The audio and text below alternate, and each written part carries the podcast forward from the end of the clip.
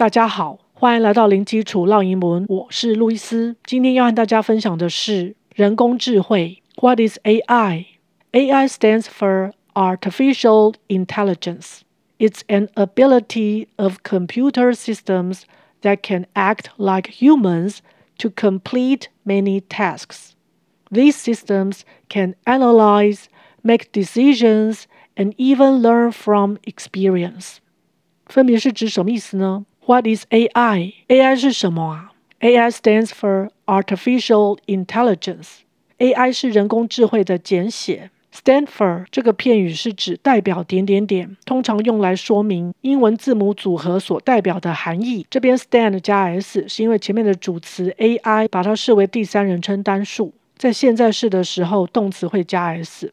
Artificial Intelligence，Artificial 人工的。请留意 c i 是发 sh 的声音，artificial，artificial，artificial intelligence 智慧，intelligence，intelligence，intelligence。It's an ability of computer systems that can act like humans to complete many tasks。它是电脑系统的能力，可以像人一样完成许多工作。 这个句子很长，我们先看前半段。It's an ability of computer systems. It 就是指 AI ability 能力，ability ability ability computer systems computer 电脑 systems 系统的复数形 systems systems。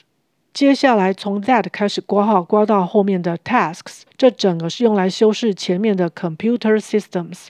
这个 that 具有连接词跟代名词的作用，也就是代替前面的 computer systems。